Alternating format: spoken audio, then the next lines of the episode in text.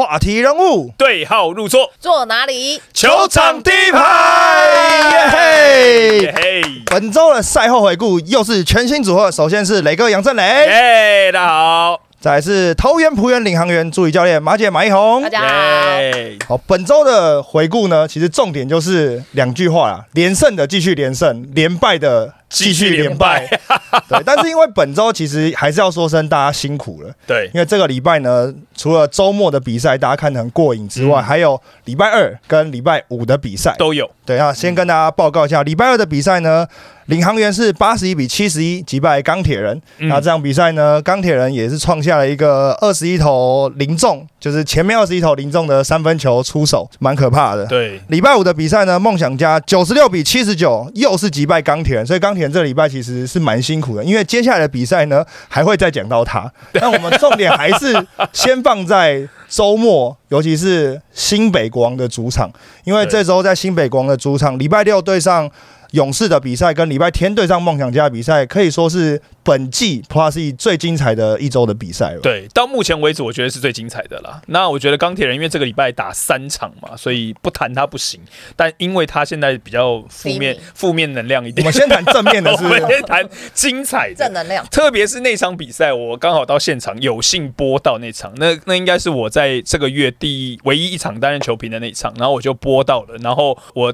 最深刻的感觉是我看到非常多林志杰跟林书豪的对位，对，那我就觉得很过瘾。神仙打架，对，就是再次神仙打架，两个就是够等级的，呃，国内这个台湾篮球算算是顶尖的哦，就是山羊哦等级的人物来做对决。那最印象深刻的那一球就是直接快攻，然后被苏豪犯规之后，他用硬扛上去。把它摆进去，那个球就很嗨啦。因为但你说整体来讲，国王还是赢球，而且呃林书豪得了四十四分，九颗的三分球哦，这当然他表现还是力压了志杰。可是我的感觉是，那个球除了志杰吃掉书豪 N one 之外，因为那场比赛富邦勇士一直在领先，然后到第四节他们这个国王要压过去的时候呢，林书豪连续飙三分的时候，我觉得志杰很想要表现，我的感受是这样他。很想要赢回来。对，他就觉得说，就是现场的欢呼声，哎，过去台湾篮坛应该只有我有这样子的待遇啊 全台主场，全台主场啊！我林志杰三个字一喊出来，大家都要那个。但但是我觉得那场比赛有林书豪有一点像是激发了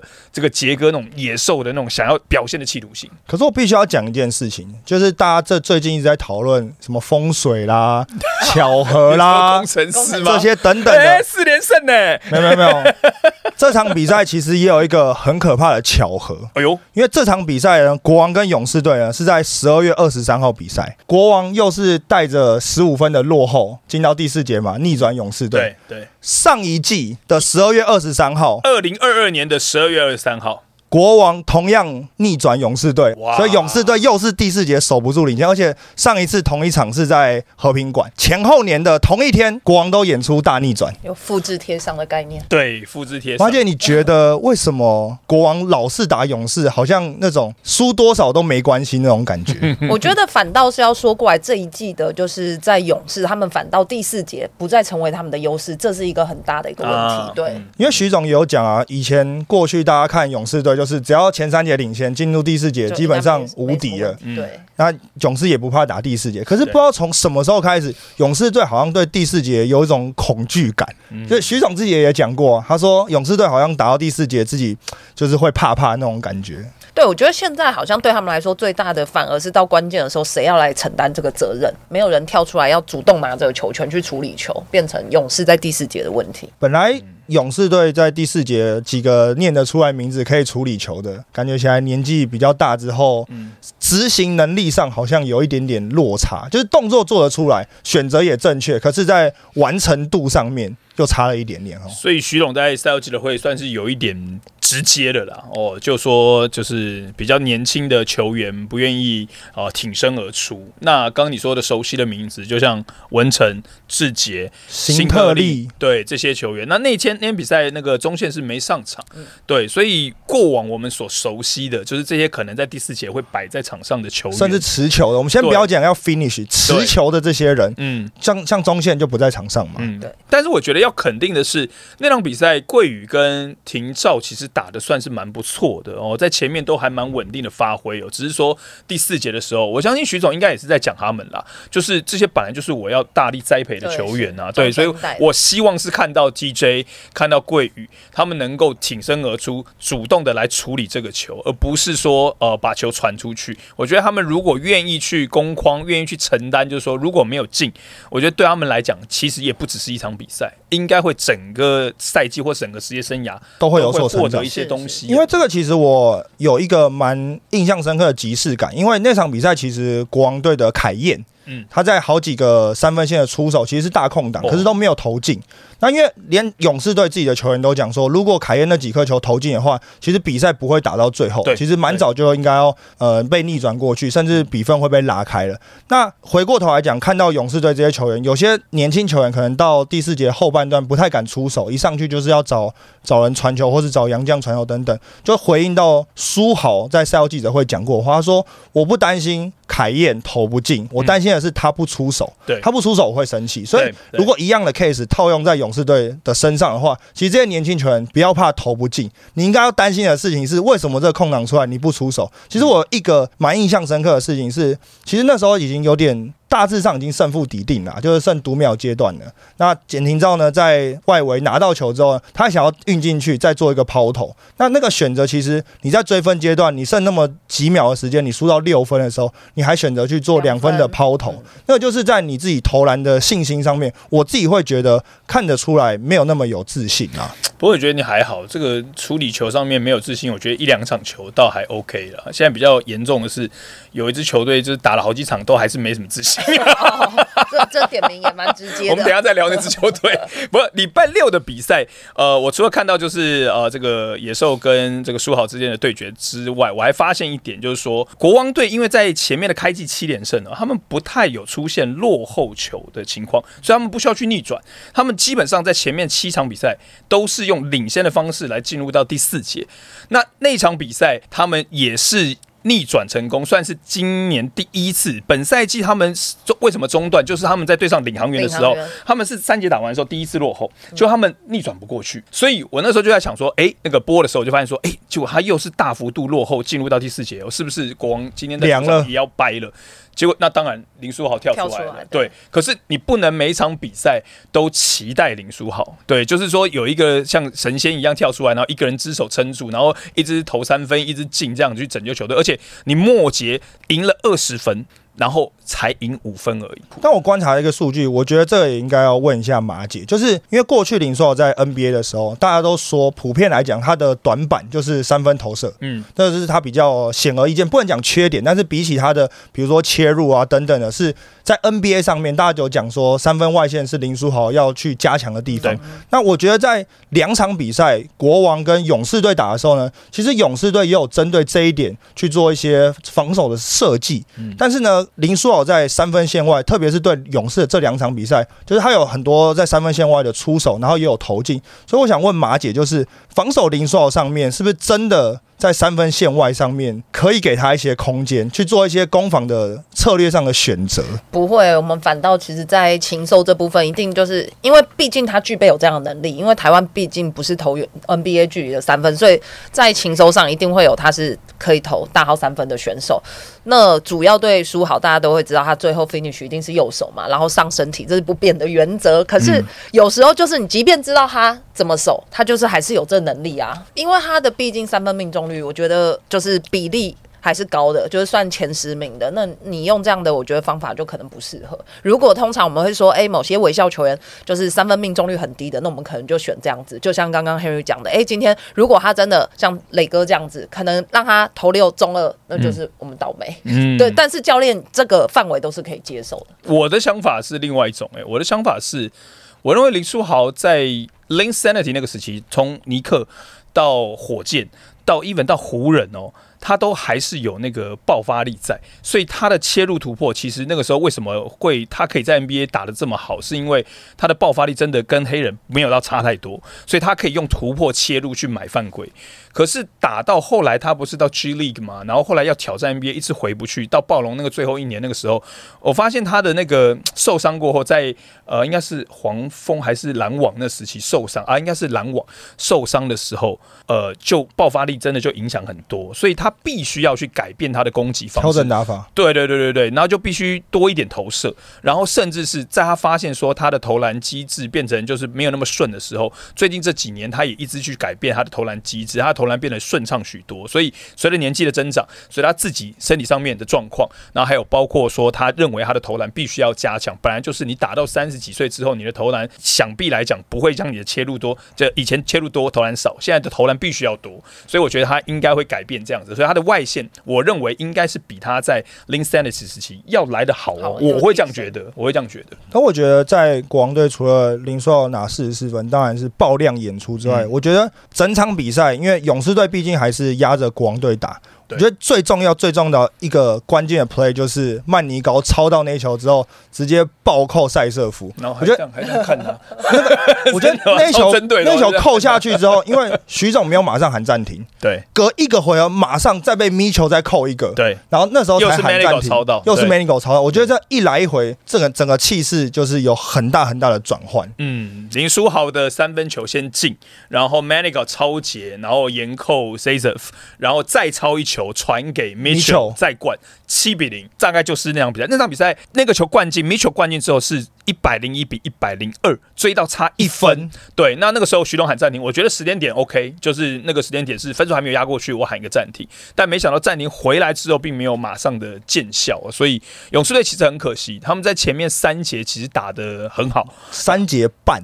对，三节半都三节都打得很好，而且外围的把握性命中率呃很高哎、很高，对，一直打到第三节应该都还有五成哦，这是蛮少见的。整场比赛的三分球命中，勇士那边来到了四成，被曼尼高扣进那一球，因为是一个严扣嘛，嗯他直接扣了塞瑟夫。如果是当下，你会喊暂停吗？还是你会等下一我波？不会，因为分数没有超过去嘛，可是那个气势，这就是每个教练他的风格不一样。可嗯是如果是当下，我可能会及时喊，因为我就不想要后面就是在等这样子，再等一波。但是因为可能徐总对他球员的了解，他可能觉得，哎、这状况他还可以再接受一波球权的来回。对，因为就像我是磊哥讲站在徐总那边对啊因为分数没有压过去。对对对对对，而且毕竟我认为就是分数还没有那么紧迫啦，就是说我们还是领先的位置。那场上球员，我相信他也相信把这第四节就是说关键的球员放上去，我相信他相信球员的能力。可是呃，就是说真的还喊暂停了，回来没有改善这件事情，我觉得这反而是徐一种可能会觉得比较不满意的地方。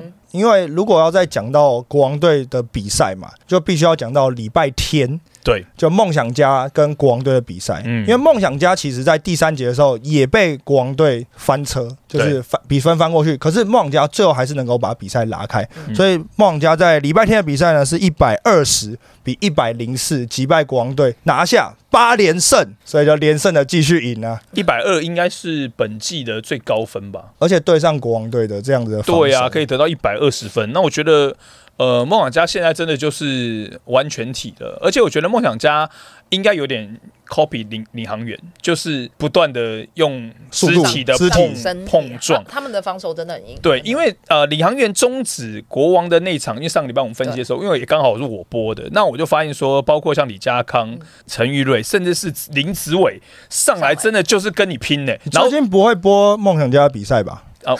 你说终止是？你应该没有这个没有没有没有计划没有？没有没有没有，应该还不会还不会不会对。哦，等他们可能破联盟纪录了，如果真的可以连胜下去的话，对就安排再安排。我怕你不是，我主要是怕你不受中彰头一代球迷的欢迎。欢迎哦！但是我应该不会去那个中彰头啦，我可能会播到他们客场的比赛，不一定。对，所以就再看看。但但我觉得梦想家现在状况应该不会被我影响，因为他们现在已经有算是完全体了。然后刚我讲到就是说他们有点点像 Kobe 领航员那种感觉，就是你看今天钱肯尼其实也赔了超多犯规在林书豪的大身 B 也是，对，大 B 也是对。那这场比赛我觉得打的特别好的就是呃，先发的麦卡洛跟板凳上来的布伊德。对我觉得这两个人真的目前是这两个毕竟都带过这支球队，然后呃，我必须要给这个新的总教练啊、呃 Jamie Perlman 一个非常大的肯定，就是。我认为哦，我像我，比如说同样是礼拜天的比赛，我看领领那个钢铁人跟那工程师，我有时候会看不太懂他们球员在干嘛。钢铁就是说就要拿出来再编一次。然后最后会用力编。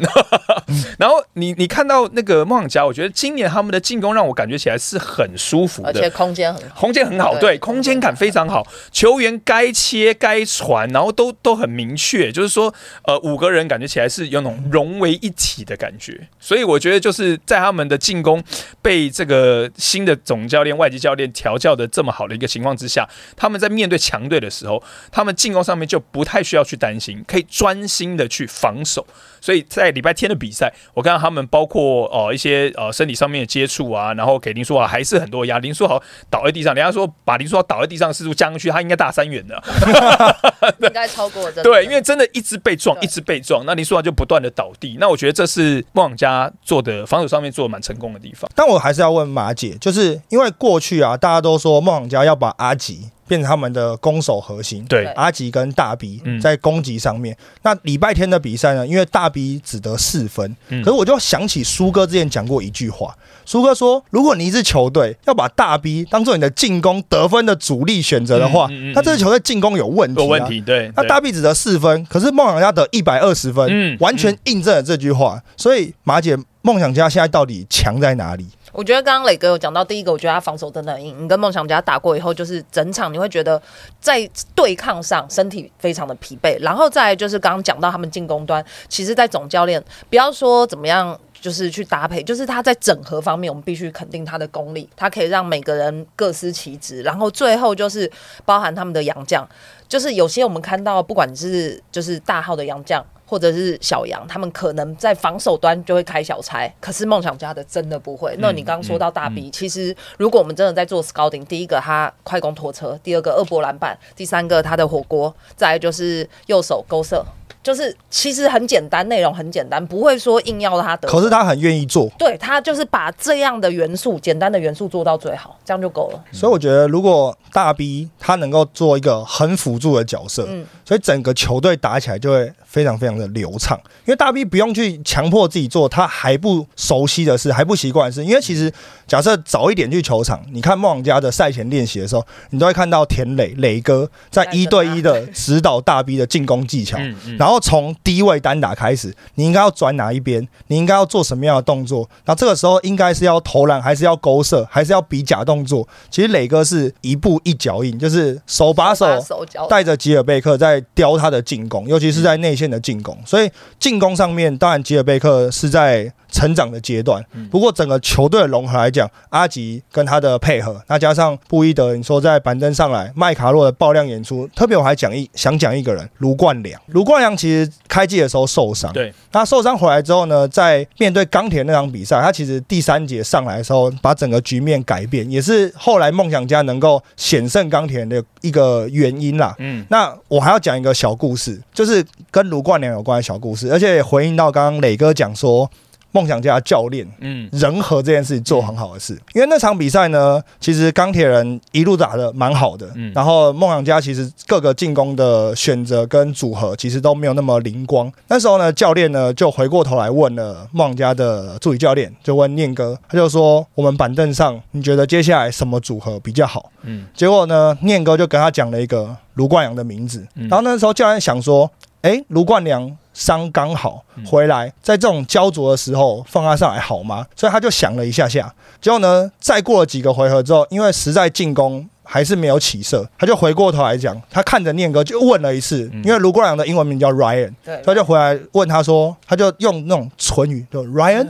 然后念哥就很肯定的跟他点头，他就把 Ryan，就是他他就把卢冠良换上去，然后也收到很好的效果。所以从那场比赛开始之后，整个教练跟助理教练还有跟球员之间的信任感又增加了一层，而且当卢冠良那场比赛就是连超姐连得七分，把比赛按过去之后，教练那时候做了一件事情，他转过来看着念哥，跟他说了一句话：“Great job。”嗯，所以我觉得这个无形当中就是让你对上钢铁人那场，对，就是九十一比九十，最后险胜钢铁那一场比赛，哦，到到那个高雄他们主场到高雄主场那一场比赛他们其实打的很焦灼，很焦灼。嗯。然后就是那个化学变化，我觉得已经慢慢的在梦想家整个团队去蔓延开来了。嗯。所以卢冠良的跳出来，当然那场比赛给伤后复苏了他一个很好的一个信心的展现。那他也用他的回报，包括这场比赛对上国王队这场比赛，第三节他自己一个人就得了八分嘛。那嗯那个得了八分其实很关键，是因为国王那时候已经把分数追上来，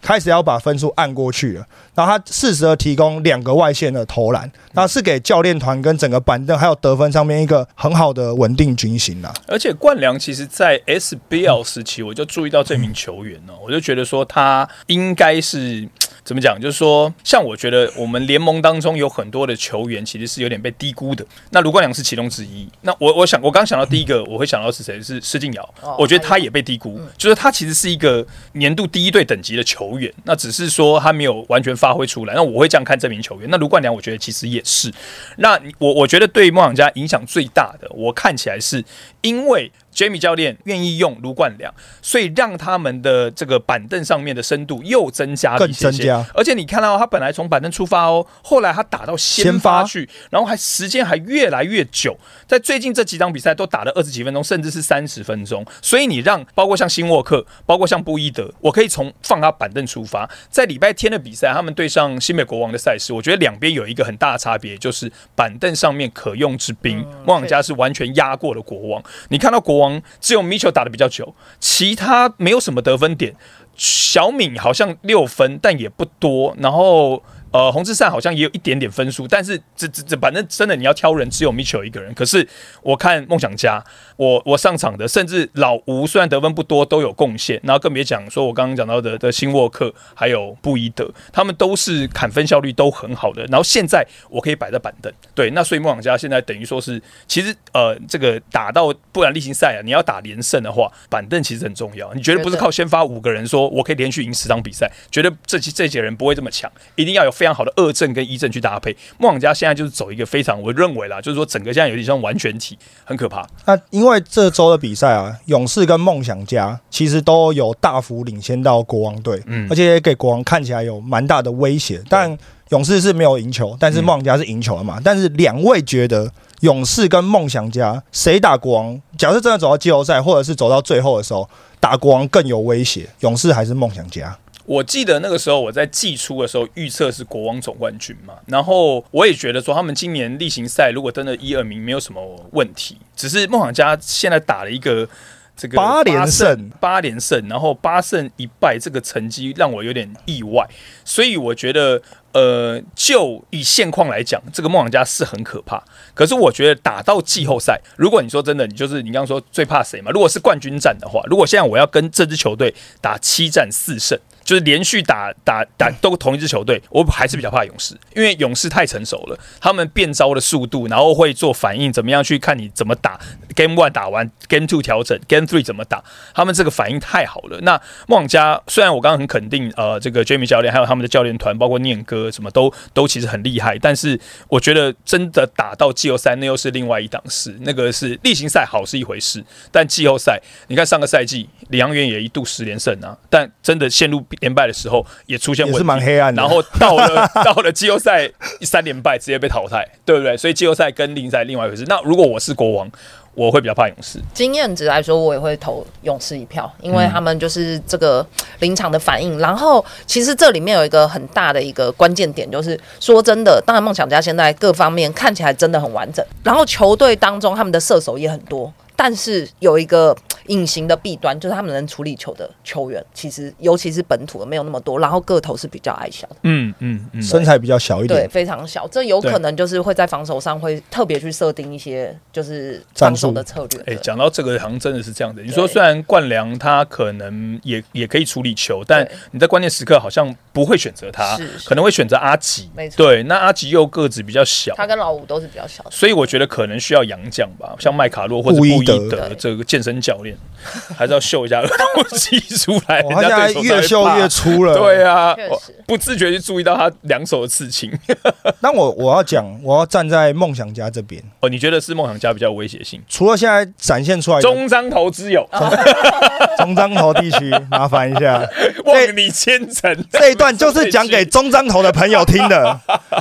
因为主要是除了现在呈现出来的比赛内容很多元以外，你可以防守嘛，也可以得一百二十几分这样子的高得分进攻以外我觉得你要看着你的对手，然后看国王队，他最有名的是现在是一大四小这种死亡四小的阵容嘛，梦想家绝对有本钱跟他打一大四小。一大可能放大 B，他有活动能力，可以跟穆文斯去做一些身体对抗。另外四小呢，他也可以摆出很好的锋线的侧锋线锋线侧应的这个球员，嗯啊加上他们能够推得够快，是跟得上一大四小这个 pace 的。所以我觉得刚刚马姐讲，可能阿吉比较小一点点，可能守不住，可是同样的对手也守不住阿吉。是是是，所以可能如果以攻击来讲的话，你守不住，我也守不住你，然后到时候可能就是一个爆量得分的比赛，那就又回到比板凳深度了。谁可以在这四十八分钟里面一直持续不断的得分？板凳上来的可以得分，我觉得梦想家如果跟国王比起来的话，还是稍微有一点点竞争力，我我觉得你讲的也蛮蛮中肯的，就是又可以去中张头了。对对对对对，而且我觉得这搞不好是现在 Ryan Marshall 教练所苦恼的事情哦。就是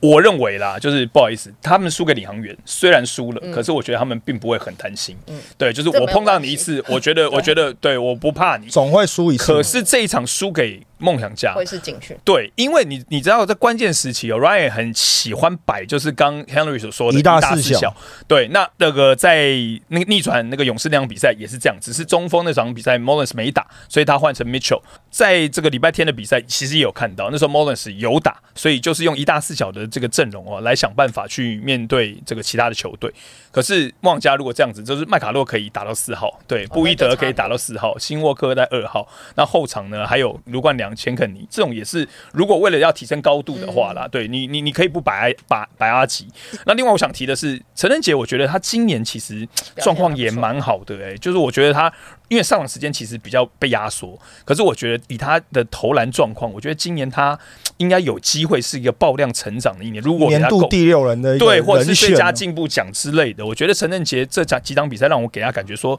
哇，他的处理球很稳，投篮也非常的稳定，而且我觉得很很有信心果决啊！我觉得小杰其实要打在场上，就是因为时间已经比较少一点点，嗯所以他上去不要有太复杂的想法。其实今天赛后记者会在礼拜天的比赛赛后记者会的时候，Jamie 教练也有特别讲讲到小杰的表现，嗯因为他有很多的对位是跟林书豪直接对到位去防守上面，所以其实不只是看他的进攻，他的防守上其实是很愿意积极的去跟林书豪去做一些攻防的对抗。而且我另外想讲就是。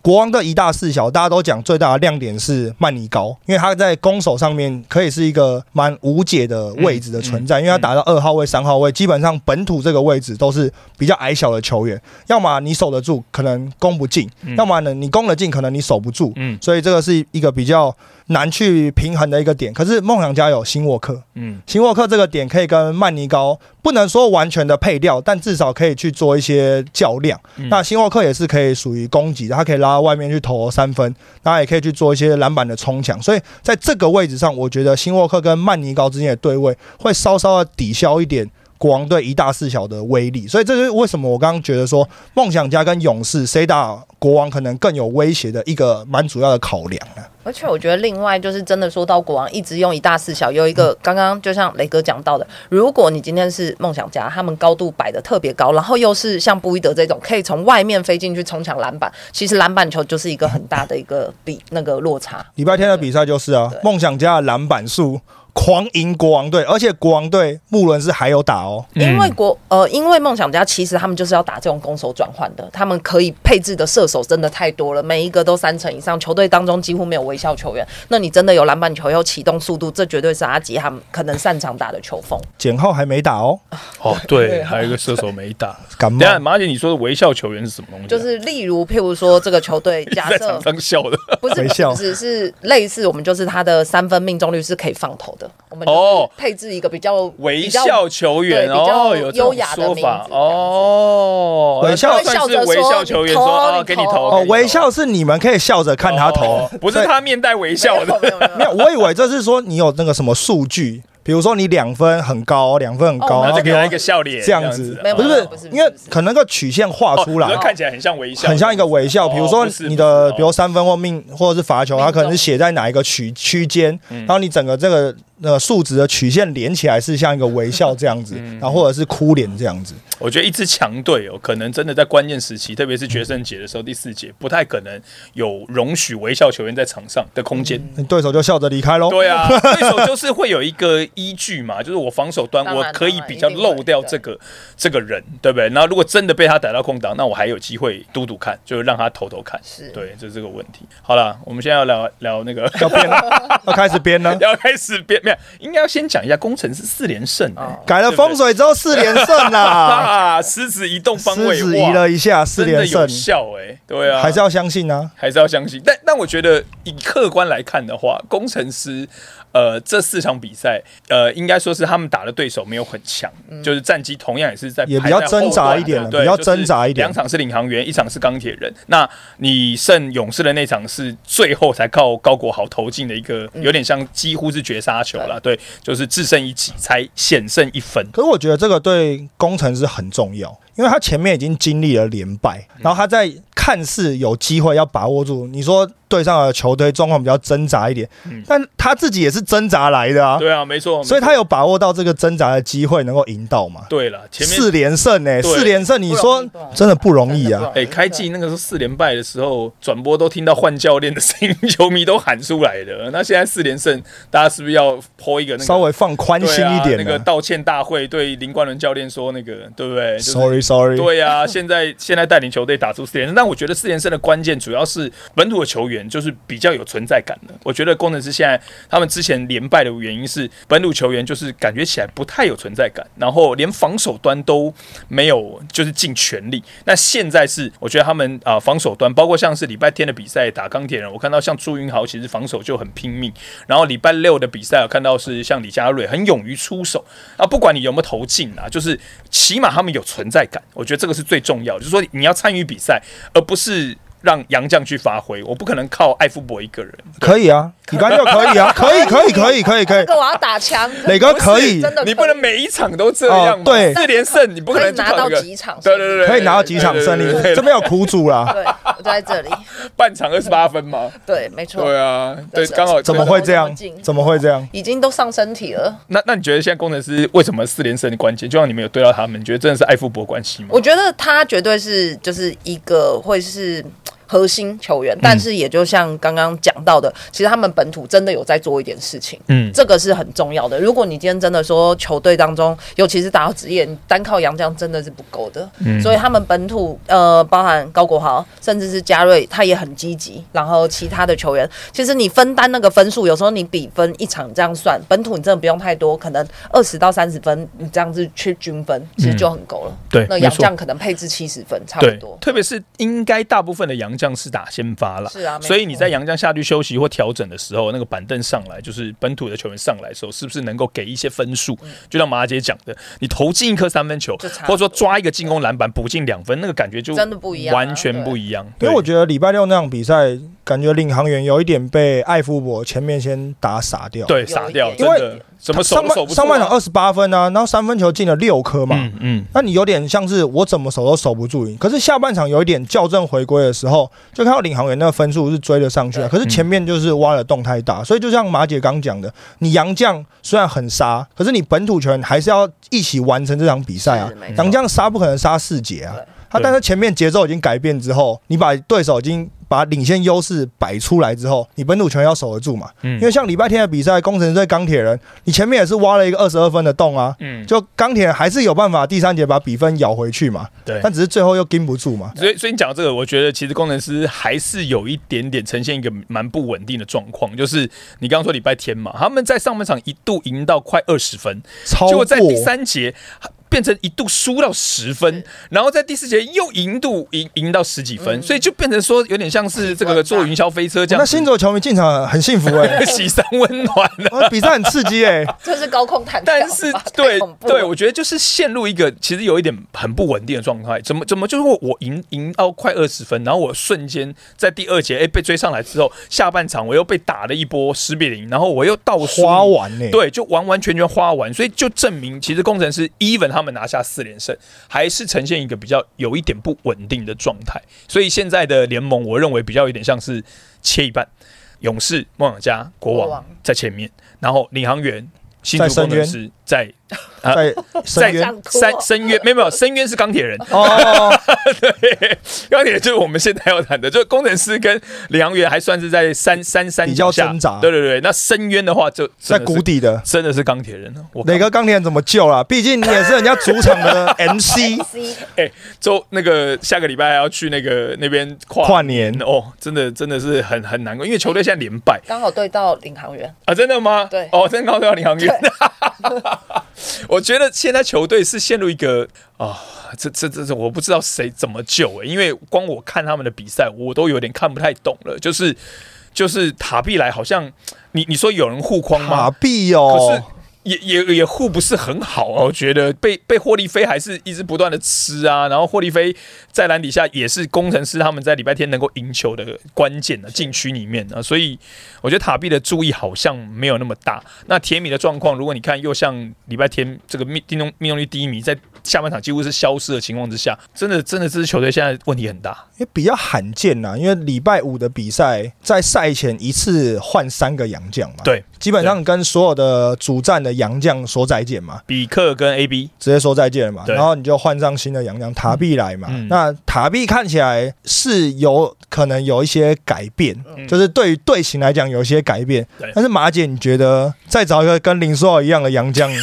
可以救吧？这绝对可以啊，可以救。呃去年好像也是这样救的，但是我觉得入另外一个，当然他们要解决问题不是一个两个，那其实又回归到基本面的话，其实本土还是要参与，因为我发现他们当然比较低迷的情况，有时候你看到球队好像比较振作，还是要需要本土设计一些战术去给本土，因为毕竟菲米他不是会去分球的洋将，嗯那你本土能参与的机会就少。那我们说到，其实去年包含书豪进来了，整个球队的一个氛围或者是战术体系，他自己就像藤真一样，那他也是融合了洋将去做到一个整合跟调整，我觉得这是蛮重要的。对啊，你看去年的这个钢铁人有林书豪之后，这这个就真的冲起来，对啊，就变得可以去冲击季后赛耶。要不是最后那个麦卡洛那一下，真的最后那个天王山之战 还很难，还有的。打哎、对，那我觉得我因为我毕竟做主播、做球评做久了，我其实很客观的讲，虽然我会到他们主场去帮他们主持，我也希望他们能够在主场赢球。但是我认为现在啦，就是客观的讲，我认为钢铁人现在将帅、球员之间出现了很大很大的问题。我觉得我感受出来，你光看就出出现了，甚至是连有球迷都发现了，球员之间会不信任。年轻的，比如说像是新加入的杨和，像是丹尼尔，他们是有能力的。可是过去本来在这支球队的球员比较跟他们配合不起来，像杨和持球的确有点过久，过久，那丹尼尔有时候就是刹不住车，容易犯规过多，然后会呃比较粗糙一点的去处理球，所以他们的确会会犯错，那就会让其他的球员比较会觉得说不放心把球交给他们。那但是问题是现在球队又不顺，你像本来呃这个右尾就是有一场没一场，然后正如也是他。呃，很难再去有有输好，我相信他应该很怀念啊，对就可以投的很舒服。对，所以就变成说，我们本本来的主力球员打不好了，那我现在在板凳上面的第二阵容替补球员，我想要上来说，哦，你们先发的不行，我们来，我们来救球队。可问题是又没有办法跟先发球员配合起来，我真的觉得他们现在信任度产生了非常非常大的问题，所以他们队友之间的那个化学效应非常差。其实我蛮同。意磊哥讲，因为你在现场看，单看各个球员的数据的话，比如说你说礼拜天的比赛，丹尼尔十七个篮板，嗯，还能要求更多吗？对啊，平记录呢？平记录好，你说正如前面投篮收篮这么好，嗯将近四成的投篮命中率，然后三分球命中率哦拿下超过二十分，20嗯甚至在之前的比赛右尾嗯也超过二十二分，三分球也投得进。说这些球员各个摆出来看数据 OK 啊，嗯，但是你配合起来串起来球队，甚至追分追到了之后，然后呢，就是他们很会打这种追分的球，因为大家在场上感觉没有包袱嘛，嗯。反正我就是跟你你一波我一波，你一波我进一波这样，大家打打的比较自在。可是重点是追到了，然后呢，嗯比赛就赢不下来啊，对，，就是赢不了。就是感觉大家，打到延长赛赢不了，然后输一分也是输一分，就是赢不了。然后你比赛已经按过去了。嗯，然后还要领先喽，而且勇士队已经在乱喽，对，就是或者是工程师已经在乱喽，嗯已经看得出来他们已经哇，怎么会领先二十二分，嗯被追到被超前那么多？嗯，结果第四节一开始，然后又被对方打了一波。我跟马姐坐在旁边看，看两分钟而已，马姐就说冈田这场比赛应该去了。对，应该去了，因为你第四节一上来的时候，钢铁那几波防守，感觉起来一下气势就被工程师带走，而且很不像那种就是我要跟你决斗第四节 fight。对，而且因为钢铁人是你第三节把比分按过去的球队，超前的球队，他们很不像那样子的球队。因为照理说你是气势正好的时候，怎么会第四节上来，反而是工程师的气势更好？所以我觉得以现在钢铁人的状况哦，就是有点让我想到上个赛季他们也是季初的时候换帅，对，总教练换人嘛，教练团改组嘛，然后换洋将，换洋将，高雄三 Q 人，对啊，一开始还有什么凡斯啊什么的，然后后来都拜拜了。他换一克拉索夫嘛，对不对？都都都拜拜了，对，就是换一堆。所以网络上还有人编他们的那个年表嘛，就是 Thank you Thank you 一大堆人全部都在 Thank you。那我觉得今年的状况跟去年比起来，唯一一个比较好的是，应该总教练不会换人，就邱亚中教练 Coach 邱还是会继续执教这球队，因为我觉得起码变音减少一个。对对，就变音减少一个。那但是问题是，寇里丘，我觉得现在他也是一个头可能三个大啊。他说怎么样？因为我刚刚讲的是队友之间你会有一些不信任的情况发生。那你不信任的话，怎么打战术？该做什么事情？你就会变得就是说，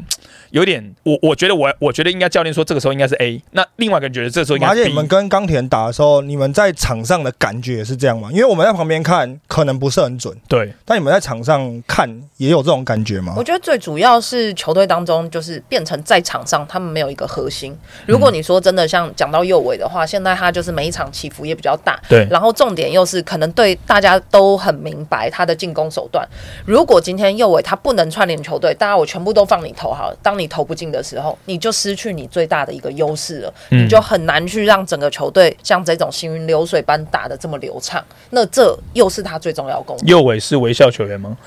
我们就嗯，你就微笑，笑而不答，笑而不答，微笑。微笑球员。对啊，所以你看，就是会有这样的状况嘛但他又是球队的主力，对对，所以这个个就是钢铁人现在很尴尬的问题啊。那我觉得，呃，礼拜天的比赛，我看到他们对工程师，特别在第三节的时候，又把分数拉上来的时候，我觉得，哎、他们现在其实就是需要这股气，但是他们第四节又垮掉了他。需要这股气，但这股气不长。对，你就要想办法把这股气盯到。我我相信呢，他们就是要等着第二胜出来，第二胜出来，那个后面的比赛，你说他们现在没有季后赛机会吗？我觉得真的还太早。而且现在我们刚刚不是说切一半吗？我觉得现在情势变成，因为梦想家冲的比我们想象的更快没有，我想的差不多。好，你讲差不多，